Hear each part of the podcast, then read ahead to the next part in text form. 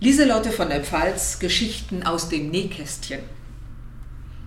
Gestatten, Elisabeth Charlotte, Herzogin von Orléans, eher bekannt unter dem Namen Lieselotte von der Pfalz. Im Mai 1652 wurde ich im Schloss zu Heidelberg geboren.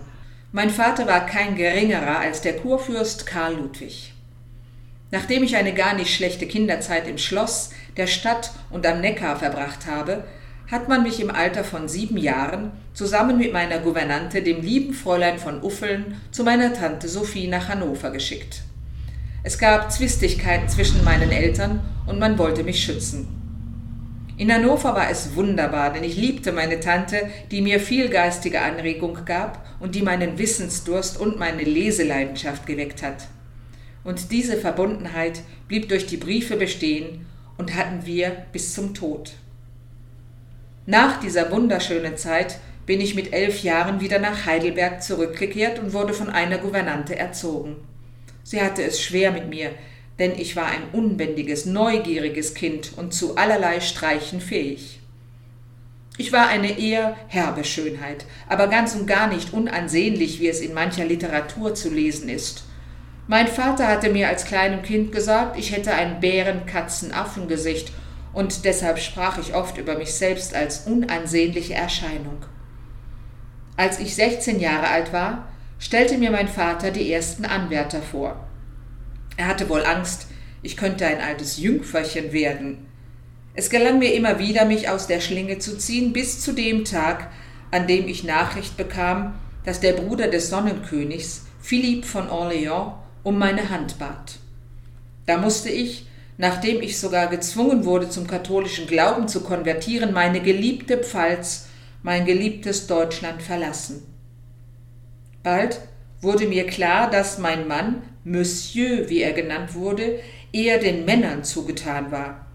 Er liebte auffällige Kleidung, das Spiel, den Tanz und sogar das Putzen war ihm eine Freude. Aber das war auch kein Wunder, denn er wurde wie ein Mädchen großgezogen, damit er gar nicht auf den Gedanken kam, selbst den Thron zu besteigen. Er hatte mehrere Günstlinge, aber der schlimmste war der Chevalier de Lorraine. Doch dazu später. Mein Mann kam seiner dynastischen Verpflichtung nach und machte mir drei Kinder, aber ab dann schliefen wir getrennt, und wenn Sie mich fragen, habe ich das Handwerk, Kinder zu machen, gar nicht geliebt. Glücklich, wer nicht verheiratet ist. Dennoch muss ich noch erzählen, dass Philipp zeitweise bemüht war, sich mir mehr zuzuwenden. So versuchte er, mit Hilfe der Religion seine Homosexualität abzulegen. Er nahm einen Rosenkranz mit ins Bett und betete ihn an, und dann führte er ihn unter die Bettdecke. Ich nahm dies wahr und war neugierig, was er da tat. Philipp aber sagte nichts und bat mich, auf keinen Fall nachzuschauen. Da ich aber von Natur aus sehr neugierig war, schlug ich eines Tages, als er wieder sein Ritual vollzog, die Bettdecke zurück und sah nun, wo der Rosenkranz lag. Ich lachte laut und meinte, arme Jungfrau Maria, welch sonderbare Art, sie zu ehren, indem man ihr Bild an die Teile hält, die dazu bestimmt sind, die Jungfräulichkeit zu nehmen. Da musste sogar Philipp lachen und bat mich mit niemandem darüber zu sprechen, was ich bis heute natürlich nicht getan habe. Geschichten aus dem Nähkästchen, die zweite Anekdote. Wenn man an Versailles denkt, dann mit Sicherheit an all die Schönheit, die Kostüme und Pracht. Aber bei Lichte betrachtet war die edle Gesellschaft, zumindest was die Körperhygiene angeht, eher eine Horde von Schweinchen. Die Adligen am Hof sparten Wasser. Waschen war in der High Society out. Parfum gegen den strengen Geruch in. Die fettigen Haare fielen unter der Perücke sowieso nicht auf. Bloß das Problem mit den Flöhen war nicht leicht in den Griff zu bekommen. Der Adlige von Welt trug Flohfalle. Ein kleines Gefäß mit einem Stück Stoff, Harz und Blut drin. Und die ganzen Intrigen, sogar Morde. Für meinen Mann Philippe, der eine offene homosexuelle Beziehung mit dem Chevalier de Lorraine führte, war die arrangierte Heirat mit seiner ersten Frau Henriette absolut ungewollt. Henriette verstarb am 30.06.1670 unerwartet und unter großen Qualen. Die Autopsie ergab zwar eine Kolik, Gerüchten zufolge jedoch sollen die Ärzte bestochen worden sein, denn viel beliebter war die Vermutung, man habe der Prinzessin wenige Tage bevor sie starb, auf Befehl des Chevalier de Lorraine, dem Liebhaber ihres Mannes, ein Gift verabreicht. Dieser wurde darauf vom Sonnenkönig nach Italien verbannt. Für Philipp war das schrecklich und nur unter der Bedingung, dass sein Geliebter wieder an den Hof zurückkehren darf, willigte er ein, mich zu heiraten. Doch zurück zur Hygiene und Ludwig den 14.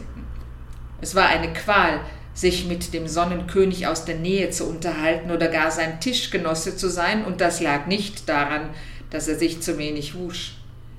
Wenn Madame de Maintenon, seine Mätresse, im Laufe der Jahre immer frömmer wurde und ihrem Louis immer eindringlicher zuredete, er solle doch die religiöse Erbauung den Sünden denen des Fleisches vorziehen, so hatte das wahrscheinlich höchst weltliche Gründe, denn ein Kuss von den Lippen des Sonnenkönigs war zwar eine göttliche Ehre, nach der alle Damen des Hofes nur so lechzten, mit meiner Ausnahme, aber ein Genuss war das nicht, und niemand wusste das besser als Madame de Maintenon. Vor dem 40. Lebensjahr des Monarchen wurden kaum Zahnbehandlungen vorgenommen, doch dann war das Gebiss so kaputt, dass fast alle Zähne im Oberkiefer gezogen werden mussten. Ohne Narkose, versteht sich. Dabei wurde ein Teil des Gaumens herausgerissen und er bekam eine Fistel. Diese brannte man mit einem glühenden Stab aus. Das Ganze heilte nie vollständig aus. Nach und nach mussten auch die Zähne des Unterkiefers gezogen werden, wobei man ihm dann auch noch den Kiefer brach. So floss dem König dann auch manchmal der Wein, den er trank, direkt wieder aus der Nase heraus, und manchmal setzte sich ein Brocken in der Wunde fest und stank dann bis zur Auflösung fürchterlich. Da er keine Zähne mehr hatte, kochte man die Fasane und alles Fleisch bis zu zwölf Stunden. Bedingt durch einen Bandwurm hatte Ludwig XIV. einen gewaltigen Appetit und wurde niemals satt. Enten, Hasen, Fasanen, Lerchen, Perlhühner, Tortüs und Rebhühner ließ er sich servieren. So suchten ihn den ganzen Nachmittag über fürchterliche Verdauungsstörungen heim und oft musste er sich auch übergeben. Die Ärzte gaben ihm daraufhin Unmengen an Abführmitteln, hergestellt aus Weihrauch, Schlangenpulver und Pferdemist. Und diese Mischung tut ihren Dienst. 14 bis 18 Mal musste der Monarch das Örtchen aufsuchen und manches Mal kam er zu spät, denn der König rennt nicht. So kam denn das eine zum anderen und er gab diese ganz persönliche Duftnote. Geschichten aus dem Nähkästchen, die dritte. Die Zuneigung des Königs, der meine fröhliche Natürlichkeit und Ehrlichkeit schätzte und mich zu meiner Freude häufig zu Theaterbesuchen und auf die Jagd mitnahm, erleichterte mir die ersten Jahre immens. Wir hatten viele gemeinsame Vorlieben. Die Liebe zur Komödie und Oper oder das Sammeln von Medaillen. Ich erinnere mich an einen Ausritt zur Jagd, bei dem ich aus dem Sattel fiel. Der König selbst kam zu mir und gab nicht Ruhe, bevor ich ins Schloss gebracht wurde. Er untersuchte meinen Kopf und blieb lange bei mir, so bange war ihm, dass mir etwas fehlte oder die vielen Spaziergänge, bei denen wir unsere Späße machten, und als er zu mir sagte, dass ich allein die Schönheit von Versailles genießen kann. Schon seine Mätresse, die eitle Montespan, versuchte ihn und mich auseinanderzubringen, aber erst die Maintenon brachte es fertig, dass er mir seine Gunst entzog. Sie, die Bigotte, erzählte unwahre Dinge über mich, oh wie ich sie verachtete, diese alte Zott, diese Hexe, dieser Rompompel. Ihr war es von Anfang an ein Dorn im Auge, dass der König und ich uns so gut verstanden, dass wir beide die Natur liebten und die Tiere und noch mehr. Der König hat die Sonne zum Sinnbild. Von der Maintenant kann man wohl sagen, sie ist seine Sonnenfinsternis gewesen, mit dem Unterschied, dass diese länger währt. Wobei ich überhaupt sagen kann, dass mir die Hunde in Frankreich besser gefielen als die Menschen. Ich war eine bekennende Tierfreundin und hatte immer einige King Charles Spaniels, die sogar in meinem Bette schlafen durften. Eines Tages saß ich auf meinem Bett und da waren meine Lieblinge um mich herum. Da winselte eines meiner Hunde und sprang hinter mich. Weil es sich dauernd drehte, griff ich mit der Hand hinter mich, damit es sich hinlegt, und da hatte ich plötzlich etwas Nasses in der Hand, und wie ich nachsah, war es ein kleines Hundchen, das sie mir auf den Rock gemacht hatte. Es folgten dann noch drei Stück und ich musste so herzlich lachen. Nach dem Tode Ludwig des 14., auf den ich trotz seiner Abneigung mir gegenüber nie etwas kommen ließ, übernahm mein Sohn Philipp II. von Orléans für sieben Jahre die Regentschaft, denn der Thronnachfolger war noch unmündig. So war ich nun tatsächlich die Mutter des Königs, wenn auch nur begrenzt. Geschichten aus dem Nähkästchen, die vierte. Wissen Sie eigentlich, wieso Ludwig XIV. der Sonnenkönig genannt wurde? Im Alter von 14 Jahren trat er erstmals in einem Hofballett auf. Der Dauphin tanzte die Rolle der aufgehenden Sonne, um die alle Planeten kreisen. Das Kostüm des Phoebos Apollon, des leuchtenden Gottes, war mit strahlenden Sonnen verziert. Ludwig war ganz verzaubert von diesem Kostüm und sah sich als Mensch, als zukünftiger König gleichgesetzt mit dem Gott des Lichts, der Heilung und Künste. Sowohl in der sakralen als auch der profanen Ikonographie steht die Sonne für das schöpferische Prinzip göttlicher Allgewalt. Sie kontrolliert das Weltgeschehen, alles Licht ist Abglanz und Widerschein des Sonnenlichtes. So sah sich der absolutistische Monarch auch selbst. Er verstand sich als lebensspendendes, alles erleuchtendes Zentralgestirn Frankreichs. Er hat seinen Glanz von Gott erhalten und gibt Teile dieses Strahlens an seine Umgebung ab, die nicht aus sich selbst, sondern nur reflektierend leuchtet. Als König ist er der absolute Mittelpunkt eines Universums, das ihn umkreist, von ihm erhält und erhalten wird und ihm alleine dienstbar ist. Wie Apoll den Sonnenwagen vom Aufgang des Tagesgestirns zu ihrem Untergang lenkt, lenkt der König sein Reich.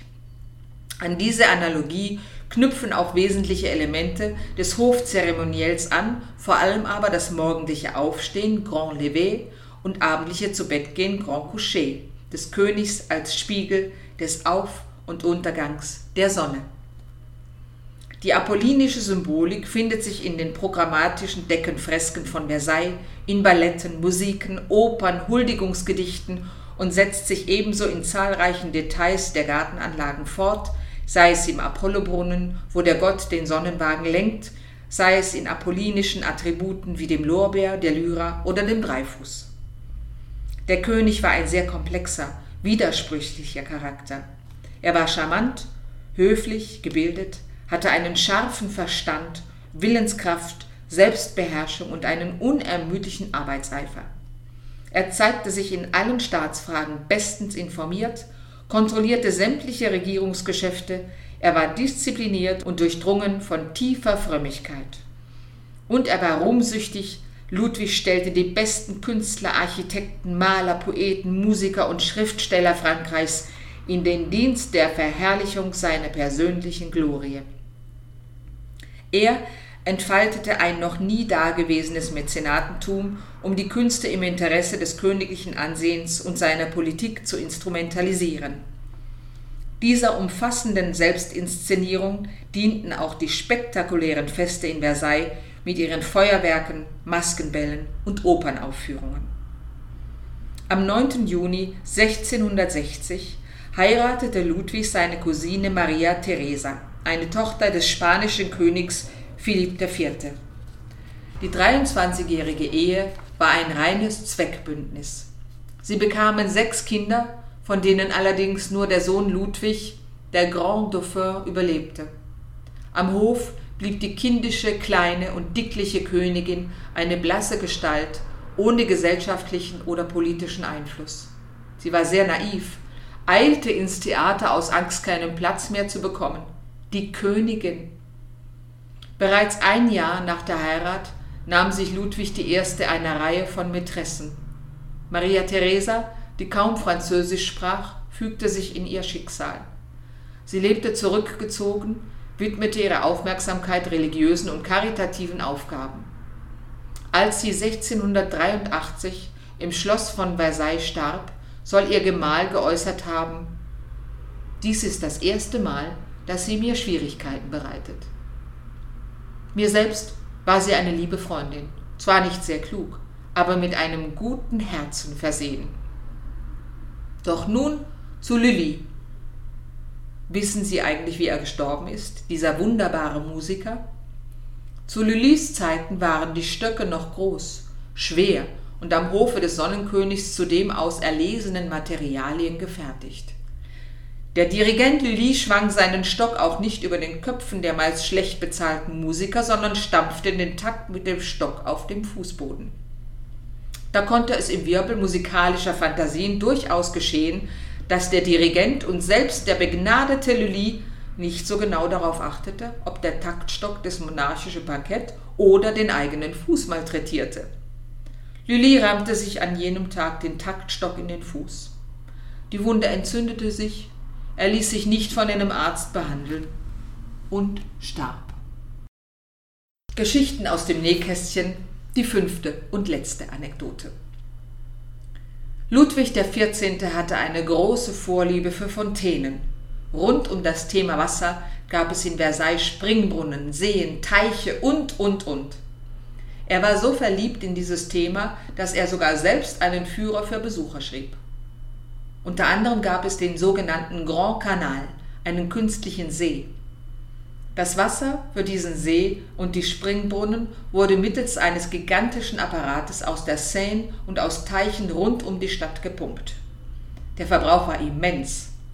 Wenn alle Springbrunnen in Betrieb waren, verbrauchten sie innerhalb von drei Stunden 514.000 Liter Wasser.